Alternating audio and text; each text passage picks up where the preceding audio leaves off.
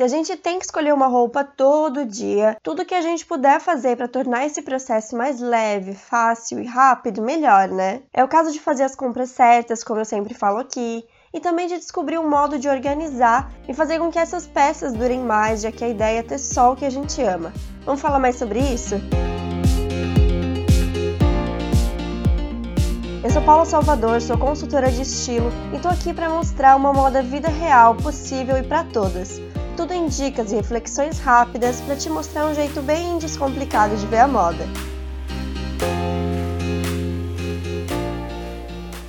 A gente parte desse episódio pensando que você já fez uma revisão do guarda-roupa, que lá só tem o que você ama, e agora vamos pensar em como organizar isso da melhor maneira.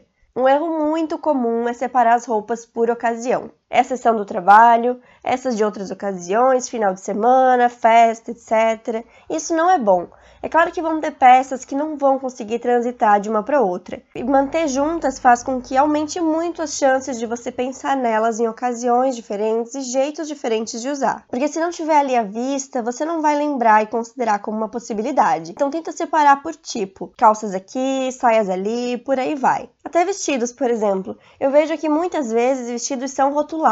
Se usa em festa, é de festa. Eu sei que existem aqueles que realmente são só para festas, um longo de tecido super sofisticado, com brilho, bordado.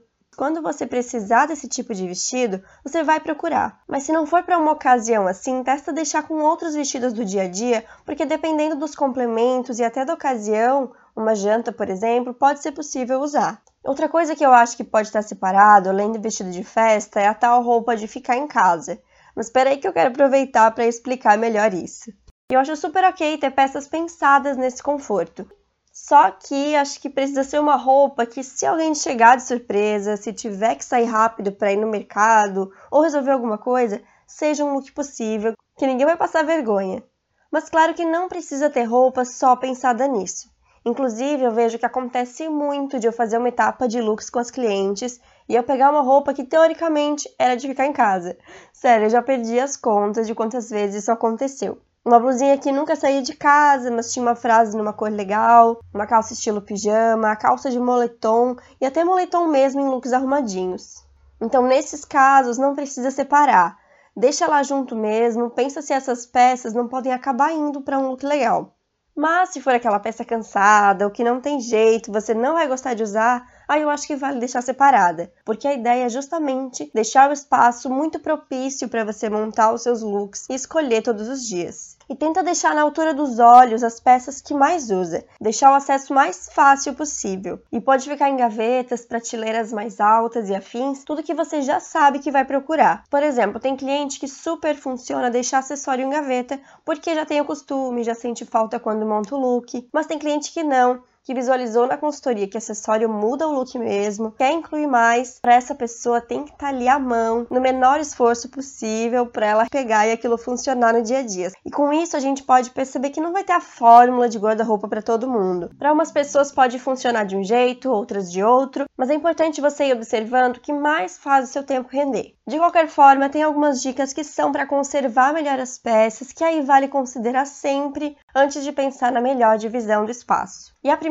dica tem a ver com tecido. E se você não sabe bem sobre isso, se fica confuso, fica tranquila que a nossa divisão aqui é bem simples. Se a peça estica, ela é uma malha, se ela não estica, ela é um tecido plano. Então, se aquela malha, quando vai do cabide, fica marcada, quando ela parece que pesa, ela vai marcar a sua roupa também. E é o mesmo com peças de tricô, como suéter, cardigan, eles esticam. Então eles vão ficar melhor conservados se ficarem dobrados. Observa bem o comportamento da roupa quando está no cabide, para saber se você vai realmente deixar lá ou tem um lugar melhor para ela. O restante pode ficar dobrado, mas aí vai depender de outras questões. Você se incomoda se uma peça estiver amassada? Você deixa de usar? Porque nesse caso, se ela amassa, vai ser melhor já deixar no cabide tudo que for possível, senão você vai acabar não usando aquela peça e preferindo a outra que não vai passar, sabe? Aliás, essa é até uma dica que é importante pensar sobre isso quando a gente compra roupa. Como é a durabilidade, se ela demanda muita manutenção, se pode jogar na máquina ou não. E são coisas que a gente pode perceber já na hora da compra. Eu vejo também que muita gente tenta deixar o máximo possível no cabide para ver melhor, mas cuidado para não deixar uma peça escondida em cima da outra, hein? Falando nisso, também é super legal pensar no modelo de cabide que vale investir. Se você quer espaço, o de veludo é ótimo porque ele é mais fininho e vai caber mais roupa. Mas se você não tem paciência, se quer só puxar a roupa na correria, cuida porque ele não desliza, você precisa tirar com mais cuidado porque o veludo ele vai travar. E aí quem sabe um outro modelo de madeira, por exemplo, pode funcionar melhor. Então é bom bom sempre analisar todas as opções, não levar nada como regra para ver o que funciona para você. Tem que ser, acima de tudo, algo prático.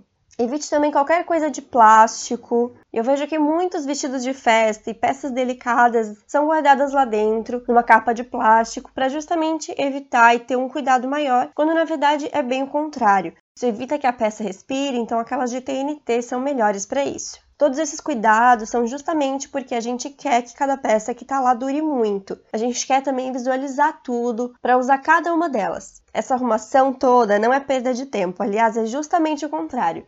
Se você mantém tudo organizado, é mais fácil escolher o look e também visualizar. Nossa, eu tenho muita calça preta, ou eu tenho muita blusa branca.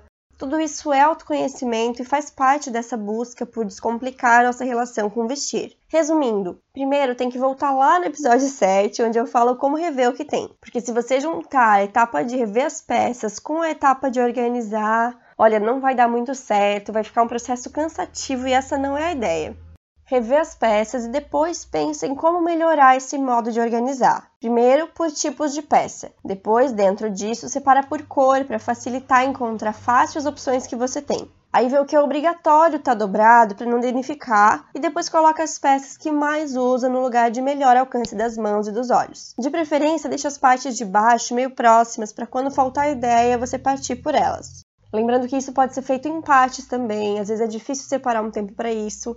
Você pode, por exemplo, pensar na organização de um tipo de peça por dia, por que não? Muita gente me manda foto das peças que saíram do guarda-roupa ouvindo o episódio 7 do podcast, e espero que esse seja mais um empurrãozinho para fazer isso a partir daqui. Pode parecer detalhe, mas pode ser justamente isso que está dificultando seus looks. Quem tentar organizar e rever o guarda-roupa me conta, viu? E na próxima semana eu quero dividir com vocês algo muito pertinente.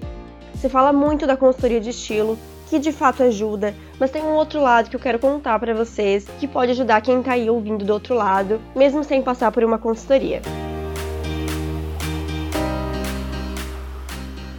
Dicas, sugestões, dúvidas e feedbacks são super bem-vindos. Temos um contato aberto pelo Instagram, underline Paula Salvador, ou pelo e-mail oi.paulasalvador.com.br.